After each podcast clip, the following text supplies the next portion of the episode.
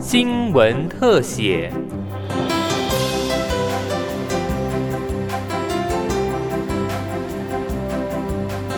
听众朋友您好，欢迎收听今天的新闻特写，我是林雨晨。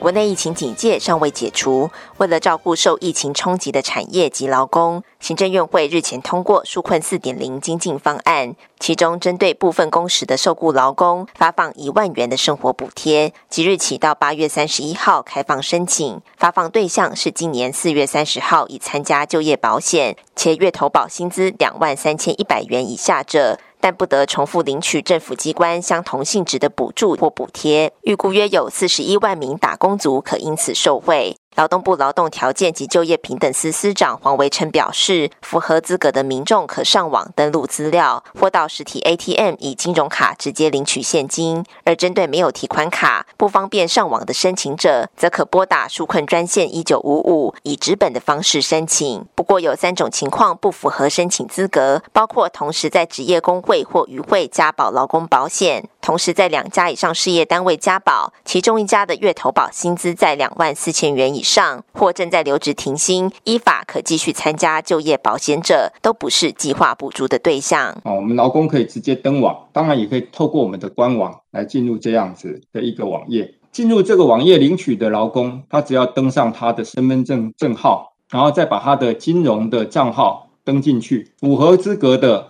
那我们就会在呃透过系统啊会来做拨账。七月一号起可以开放让登录的劳工查询是不是有过账，是不是符合资格。那第二类哦，那可以透过实体的 ATM 来领取。那符合资格的这些部分公司的劳工，他可以拿他自己的金融卡，不限哪一家，然后到指定的三家银行的机台。机台的话就是台新的。中国信托和国泰世华，那这三家银行的机台，那拿你自己的金融卡，然后输入你的身份证号码，当然还要输密码啊。登录了以后啊，那我们就可以符合资格的，就现拿一万块钱。而针对受疫情冲击的自营作业者及无一定雇主的劳工，劳动部先前已推出每人一万元或三万元的生活补贴，预估有一百八十五万人符合资格，不过是以一百零八年所得作为计算基准，引发外界质疑。因此，劳动部也宣布放宽申请门槛。一百零八年或一百零九年度总所得低于四十万八千元的民众，且一百一十年四月三十号已于职业工会参加劳工保险，且没有请领其他机关性质相同的补助，就可提出申请。月投保薪资两万四千元以下者，补贴三万元；月投保薪资在两万四千元以上者，则补贴一万元。劳工保险局局长邓明斌说：“